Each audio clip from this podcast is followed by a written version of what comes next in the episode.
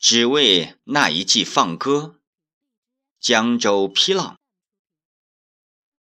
他终于醒了，依稀记得自己趴在父亲的背上，颠簸着往返了很多层楼梯。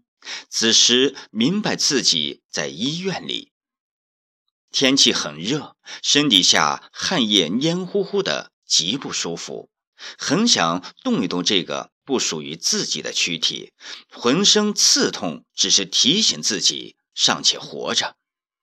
他瞪着木讷的眼神，企图努力坐起来，低头却看到伏在床边花白的脑袋以及不均匀的鼾声。无奈和愤怒又让他讨厌自己。父亲一定被他拖累得疲惫不堪。他尝试着想抽回僵硬麻木的双腿。又怕惊醒父亲，可是他的努力失败了，只是轻微的一点动静便惊醒了熟睡的父亲。我去叫护士，液体滴完了。父亲几乎像弹簧似的跳了起来，揉着浮肿惺忪的眼神，神经质的辨认病房门的位置。还不少，没事儿，爸。他的表情又暗淡下来。哈哈，我还以为没有液体了。父亲抬起头，憨笑着，眯起布满血丝、通红的眼睛，顺着输液管自上而下的打量了一番。爸，我想坐起来，您扶我一把。好，好，好。父亲看到他醒来，原本就欣喜若狂。当他提出这个要求。更加变得殷勤。病房里共四个床位，他的病床紧挨在窗户的位置。病友以及家属们都为他醒来高兴着。这样的场合，任何轻松喜悦都是弥足珍贵的。孩子，这两天可辛苦了你的爸爸，你还不听话，迷糊着好几次拔掉针管和氧气管，还说很多难听话。你记得吗？说话的是临床的大妈，语气好像对他很不满意。此时他才注意到，病房里男女病人竟然住在一起，四个病人中有两个是女患者。他自存这家医院如此糟糕。水房离病房有很远一段距离，父亲要出去打水。不得已，只能陪着笑脸，请求别的家属帮忙照看他。受托的是一位四十多岁教师模样的女人。父亲提着暖瓶出去了，几乎所有的人都看到父亲的脚步有些踉跄。他不想说话，扭头瞅着窗外，谁也不知道他在想什么。八月的天气。让人厌恶，整个病房里像蒸笼一样，所有的窗户全开着，偶尔有一丝风吹来，也是熏热的难受。父亲打水回来，用毛巾在盆里温水中拧了一把，准备给他擦脸，没想到他却狠狠地挥起手臂，将父亲的胳膊磕了很远。病房里马上又陷入尴尬窘迫的。气氛中，房间内大部分人的表情变得复杂，对男孩不礼貌的举动愤愤不平。只有那个四十多岁女人微笑着，也许她能够体会到这个二十五六岁男孩的内心，因为他不甘心这个年龄被人照顾。父亲的眼睛猛然看到男孩枕头下露出的直角。像是做贼般的惶恐不安。医生出具的那份诊断书，自己明明压在床垫子下面，为什么能跑到他枕头下面呢？他明白是自己粗心，没有把诊断书藏好，被孩子发现并看到了。得知自己被确诊为原发性糖尿病，并且有轻微酮症酸中毒表现，需要住院观察治疗。这个五十多岁的男人目不识丁，医生的字在他眼里更是天竺梵文，却忽略了自己的孩子可是本科毕业。爸，咱回家吧。孩子顺手又要拔掉针管，啪！父亲一把夺过诊断书，并狠狠地打了儿子一巴掌。你说啥呢？这不是有起色了吗？他原本苍白无色的脸上印下几股红迹。病房里的人热心地劝说着，这两个男人的眼睛都流下了泪水。他们为自己坎坷的命运无奈着。他们来自一个偏僻的乡下，父亲是个木匠，母亲在他十三岁的时候得病去世了。为了不让孩子辍学，给母亲看病，家里已经债台高筑，父亲便打消续弦的念头。没有了娘的孩子，总是饥一顿饱一顿，就连感冒了也是硬扛着。长期营养不良，使得孩子身体很孱弱，个性却十分内向倔强。除了学习以外，身体上的不舒服从不和父亲讲。在外读大学的时候，家里非常拮据，仅凭父亲微薄的收入完成了学业。如今靠苦力做木工的本身就赚不了几个钱。自从母亲病逝以后，父亲为了省事，家里总是不动锅灶，谈活计时总要加上一条：工钱好说，须得管饭。三间破瓦房很破旧，炕上除了父亲睡的地方都是灰尘。发现孩子日益消瘦，粗心无知的父亲总以为孩子是学业劳累，有时候多塞给他点钱，要他改善一下生活，其他的就不多问了。毕业后，孩子便放弃继续攻读的机会，到一家公司做会计了。他终于扛不住了，父亲发现的时候，他在家昏迷着。两条腿疼痛的不能走路，头晕、恶心、乏力。有人说，男孩子长大了便和父亲有了距离，少了更多的交流，这也许就是种下病根的原因。中午时分，病房里更加闷热，散发着汗水味和药味混杂的味道。敏感的人都看得出孩子的情绪。低落到底了，他使劲揪着床单，可以看得出鬓角血管在跳动。讨厌的蝉，和我一块都死掉吧！父亲似乎在病房里寻找什么，企图把病房外柳树上的蝉赶走。重病的人是见不得喧乱的。哈哈，这孩子怪俊的，有女朋友了吗？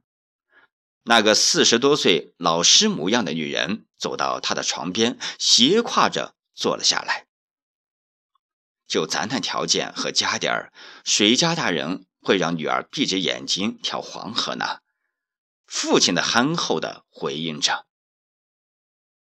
孩子，我是市一中的老师，我姓彭，我们也都算是文化人，握个手吧。”彭老师微笑着伸出手来，男孩没有回应，敌意的打量了他一下，扭转头看着窗外。对于他来讲，内心满是不公的痛恨、悲观与绝望，到这份上，神仙也帮不上多少忙。一肚子知识又能怎样？生与死只不过是时间问题。没事。我们聊聊吧，如果你不反对。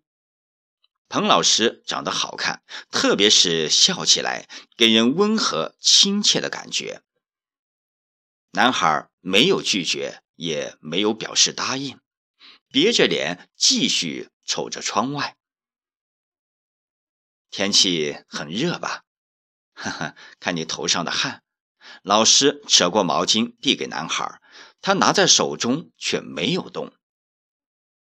孩子，你的病会好起来的，关键是配合治疗，心态很关键。老师也知道自己说了违心的话，他这样的病症是不好治的，更何况家徒四壁，可事到如今，他只能用良知和责任去关怀他、鼓励他。其实，以前我和你一样讨厌闷热，讨厌蝉叫，特别是午睡的时候，他总是叫人清静。为此，我还建议过物业把小区里的垂柳伐掉呢。他顺便给他倒了杯水。男孩的父亲则把水果递给了老师，老师笑笑谢绝了。有一次，我曾看到过一篇有关蝉的文字，便改变了自己的观点。到后来，听不到蝉叫就睡不着觉。这位女老师始终笑眯眯的说话，不急不缓。男孩转过脸，或许因为好奇，无神的眼睛里。掠过一丝诧异，你知道吗？蝉是勤劳的动物，它好不容易啄破树皮获取食物的时候，那些苍蝇和蚂蚁就蜂拥而至的与它抢食，骚扰到它离开为止。每年的八月，蝉会在树木上找个合适的地方筑个洞穴，将卵产进去进行产卵。有一种叫做蚋的动物很讨厌，尽管它们的身躯很小，但是它们很阴险。当蚋发现了产产卵的洞穴后，会把产卵刺破，把自己的卵产到产卵壳里。幼小的蚋卵很霸道，它们边生长边以产卵为食物，很多很多产卵就不幸的夭折于蚋卵的嗜杀中，成活率大打折扣。一段时间后，产卵发育成型，只有芝麻大小的个头，开始在树枝上不停晃荡。跌落到地上的产子四处寻找自己满意的地方，然后不断的向外刨土，修筑自己赖以生活的洞穴。一些找不到合适地方的幼蝉会慢慢死去。洞穴刨好后，他会用草木的丰富汁液涂在巢穴的内壁，把粗糙的洞壁涂抹得很厚很光滑。一切就绪，自己把洞口封住，进行长达四年的地下生活，靠洞壁上的汁液赖以生存。经过四年多漫长的黑暗生活，他才爬出洞穴，来到树枝上进行艰辛的蜕皮。说到这里。女老师变得庄重起来，端起水杯，轻呷一口。她凝视着窗外的柳树，露出一丝怜悯。蝉蜕变后的幼蝉，经过几个小时风吹日晒，身躯开始迅速长大，颜色也逐渐变黑。这时候才算真正的蝉。它们沐浴在明媚的阳光下，放歌高唱着。其实蝉只有二十天左右的生命过程，但是他们是天生的歌唱家、乐天派，像神仙般的快活着。女老师俊俏的脸因激动的变得红润，声调也提高了许多，看得出她对生命的敬畏。孩子，你想想，蝉的一生很短。需要经历四年漫长的地下生活，虽然享受阳光仅有十几天或者二十天之久，可是他们依然乐不知疲地歌唱着。也许他们的生命极其卑微短暂，但是他们的精神又是何等的伟大！不知是因为自己的命运如蝉一样可怜，还是被蝉乐观向上的精神感化，男孩的泪水夺眶而出。在他心里，或许生命的代价太大了。别怕，孩子，人生在世就需要这样。当我们遭遇不可抗拒的灾难时，我们自己的抗压程度取决于自己的心态。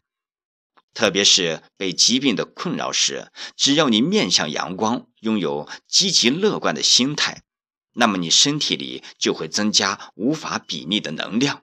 这种能量也是一种抗体，相信自己就会康复的更快一些。男孩沉默着，谁也猜不透他复杂表情里到底是什么成分。蝉的故事本就是故事，彭老师不敢保证这个故事究竟能有什么样的结局。是的，他明白，有些时候说教在现实面前也是惨白的。他只是在尽力着。爸爸，您饿了吧？吃点东西吧，或者还是睡睡吧。抽空您帮我给公司补个假。男孩终于开口了，声音里多了一份镇定。病房里人们的脸上不知是汗水还是泪水。